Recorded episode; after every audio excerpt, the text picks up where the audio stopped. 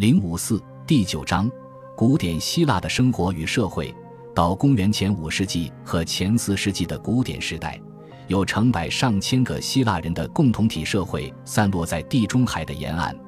正如柏拉图形容的，宛若池塘边的青蛙。从爱琴海中心的岛屿共同体、土耳其沿岸的城镇以及东部和南部希腊，不断扩展至希腊北部、黑海沿岸和俄罗斯南部。以及西西里和意大利南部，最远到普罗旺斯、西班牙和北非，这些共同体自认为互相之间基本相似，都生活在城邦里，这是真正文明生活的唯一方式。当然，其社会和经济生活在很多方面又有所不同。有些城市拥有广阔的农业土地或者大量的奴隶人口，另一些城市主要从事贸易活动，经营谷物、橄榄油、干鱼、葡萄酒。金属、木材等原材料和奴隶贩卖，或者从事手工产品的交换。这些产品或是当地生产的，或是从东方或其他文化引进的。在某些地方，希腊产品也大量向外输出。同时，向外输出的还有医生、石匠和职业雇佣兵等有技术的劳动力。各城市的经济差异很大，其功能也是如此。有些城市本质上是城堡。另一些则是以宗教圣地为基础的，但是绝大多数城市都有港口，所有城市都拥有一些土地，并建立了管理中心。从理论上来说，重新构建一个典型的希腊城市的社会和经济生活是可能的。柏拉图在法律篇，亚里士多德在政治学的最后两卷里也都认为。在不甚令人满意且种类繁多的真实城市的背后，发现一个理想的城邦是可能的。我们无法令人满意的做到这一点的原因，与其说是缺乏资料，不如说是资料完全集中在两个不具有代表性的城邦上了。只有雅典提供了充足的各种史料，让我们能够详细的了解人们的生活方式。从史料中，我们看到雅典根本不具有典型性。在与其他城邦的相互关系中，雅典的行动更为多变，也更加系统。事实上，雅典也比绝大多数城邦，如果不是其他所有的城邦，更为先进。相比之下，斯巴达被雅典作家描绘成雅典的反面，所以我们只能看到斯巴达与雅典组织中那些不同的侧面：秩序和服从，与无序和自由相对照；农业经济与贸易和手工业相对照。女性的自由与雅典对女性的限制相对照，而那些不反映对立情况的史料却沉默着。我们的主要作家瑟诺芬在他论述斯巴达的小册子里没有提及斯巴达的奴隶希洛人，因为奴隶制是一种普遍的现象。我们也没听说过大规模生产武器的工厂，而斯巴达军队使用的标准武器肯定是由这些地方提供的。在这两个城邦之外。我们只有一些分散的信息和偶然的发现，比如在克里特岛上的小邦格尔蒂发现的大型法典，所以雅典注定成为焦点。一是我们知道，我们所描绘的其他城邦的生活仅限于他们与雅典相似的情况下；二是我们相信，至少在基本的社会和经济关系上，希腊城邦彼此之间的相似性要远大于他们与周围部落和非希腊地区的联系。然而，甚至对一个单独的社会，我们也必须认识到，没有唯一的观点。每一个独立的目击者所描绘的世界都是不同的。柏拉图的对话用生动细腻的语言，把雅典描绘成一个这样的世界：青年人和神一样的知识分子聚集在私人居所内谈话或宴饮，在郊区的公园里徜徉，或者走到皮拉奥斯庆祝节日，或者聆听那些来自希腊各地。精通修辞和哲学的著名学者讲学，甚至当苏格拉底被判死刑、关在监狱里时，当局也允许苏格拉底的朋友成群的去监狱看望他，并和他讨论诸如他是否该逃跑以及死后生活的本质等问题。最后，苏格拉底饮下了鸩酒，在平静而理性的谈话中，他的肢体慢慢失去了知觉。但是在柏拉图所描绘的时代里，大部分时候。雅典都正经历着长久而血腥的战争，至少有一半人死掉了，其中很多人死于那场令人极度恐惧的大瘟疫，甚至幸存者身上也留下了瘟疫的创伤。瘟疫是不良卫生条件的结果。大量公民集中宿营在城墙内的所有空地或圣地内，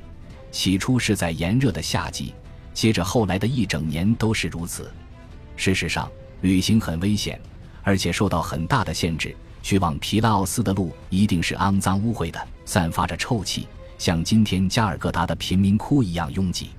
雅典监狱的条件也不像柏拉图描述的那么充满人性或者那么干净。镇酒的药效也不仅仅是肢体的麻木，还包括窒息、言语模糊、抽搐和无法控制的呕吐。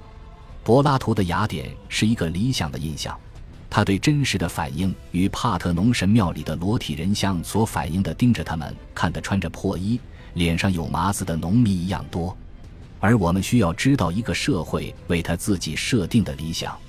阿提卡喜剧出于自身目的，抓取了日常生活的某些侧面。为了达到喜剧效果而对之进行夸张，但是让我们再次思考，在一个女性处于严格隐居状态的社会里，猥亵的言语和对肉体功能的经常提及，是否是这个社会的特征，而不是剧场所特有的一种仪式性的发泄？在舞台之外，类似于痛打父亲或者女性醉酒的事情经常发生吗？女性真的梦想过要接管国家吗？早在公元前六世纪，广场已经被清理出来，沿着广场的西侧建造了一些公共建筑物。后来又修建了赫淮斯托斯神庙。在早期的建筑物里面，有庄严的廊柱，管理宗教事务的执政官的官邸，也有议会大厅、档案室、官员聚集厅等，他们都以古典形式展现在这里。北面有绘画的廊柱里保留着古典早期波利诺塔斯和米孔的绘画作品。泛雅典娜大道穿过广场，从一个城门直通向卫城。在南面是公元前六世纪的喷水房以及国家铸币厂。围绕广场的廊柱、商店和办公室修建的比较晚。阿塔鲁斯廊柱是帕加马国王的礼物，如今重新修建。成了阿格拉考古发掘的博物馆和工作室。法典再次告诉我们，只有在边界地区，犯罪和惩罚是可以想象的，而正常的或禁忌的东西是不可想象的。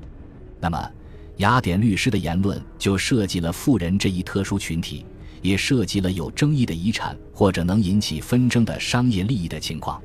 在这些言论背后，隐藏着一个正常活动的世界。对于史料的所有生动性来说，我们处理的是一系列陈规和偏见，他们只能间接地告诉我们雅典人可能是什么样子的。城邦在本质上是男性的集体，男性公民聚在一起制定和实施那些影响共同体的决定。毫无疑问，这一活动的起源根植于军事环境以及武士们所拥有的赞同或拒绝其领袖决定的权利。城邦的发展就是这一实践在社会生活各个层面的拓展，除了一部分宗教领域，政治即在讨论之后直接参与理性选择，于是成为所有雅典城邦的中心内容。在雅典和斯巴达，所有男性公民至少在理论上都平等参政；在其他地方，特权可能被局限于特定人群，富人或贵族。所以，必然在公民集体内部产生冲突和权力的分层。然而，政治生活的形式，大规模的公民大会、小规模的议事会及年度执行官员，都是普遍存在的。尽管各种因素下的权力和特性存在很大差异，非常明显，如此发达的组织形式，一定与其他的更自然的和被推测为更早的组织形式有联系。他们大体上被现代人类学家描绘成血缘组织。绝大多数的希腊城市将他们的公民划分成世袭的部落。多利安人的城市在传统上有三个部落，艾奥尼人的城市有四个部落。但是政治改革者们乐于操纵这些组织。雅典的克里斯提尼把部落的数量从四个变成十个。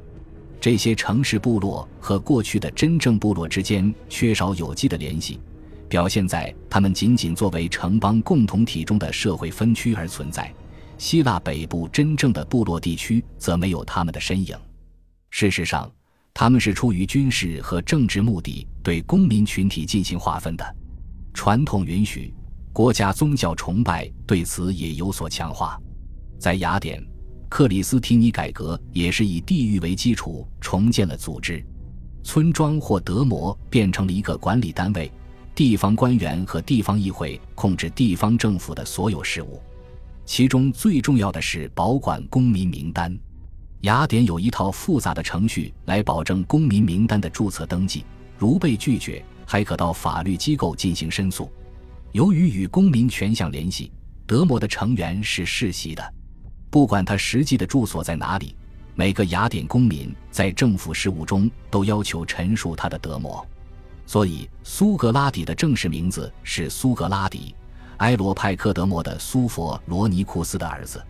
但是，不管人口流动有多频繁，对绝大多数雅典人来说，德摩一直是地理中心，因为他们就居住在那里。对普通的雅典人来说，比这些中央和地方的政府组织更重要的是包族及一群兄弟们。这个希腊语单词的词根与绝大多数印欧语的词根相同。例如，在凯尔特语里是 b r a t h e r 德语是 bruder，英语是 brother，拉丁语是 frater，法语是 f r e r 在希腊语里，它指非家族型的兄弟关系。这些兄弟关系最初可能是贵族武士团体。民主国家把他们重新组织起来，并将其对所有人开放。每个雅典男子都属于一个包族，控制其社会生活的也正是包族。在传统地区举办并由地方包族掌控的年庆节日上，每个包族都崇拜一个男神和一个女神：宙斯弗拉提欧斯和雅典娜弗拉提亚。这个糅杂了统一性和伪造的多样性的混合体，强烈的反映出。在某个特定时间里，对古老习俗的重塑。雅典青年男子人生中的各种仪式都与这个节日有关。在幼时，他来到宙斯弗拉提欧斯的祭坛前，被父亲和亲戚介绍给包族，对他首次献祭的接受，标志着共同体对他的接受。在青春期，他再次出现在包族面前，为神献上一缕剪下的头发。兄弟们于是投票允许他成为包族的一个成员。并把他的名字刻在包族的名单上，使兄弟们见证了神圣的订婚典礼。这是雅典人婚礼上的重要社会活动，也是兄弟们参加了由新郎准备的宴会，以此来庆祝他最终的美满。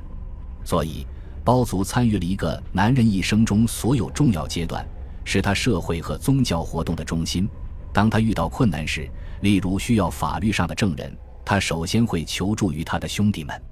雅典的包族唯一不涉及的领域是死亡，尽管在其他地区，这也是包族功能的一部分。恭喜你又听完三集，欢迎点赞、留言、关注主播，主页有更多精彩内容。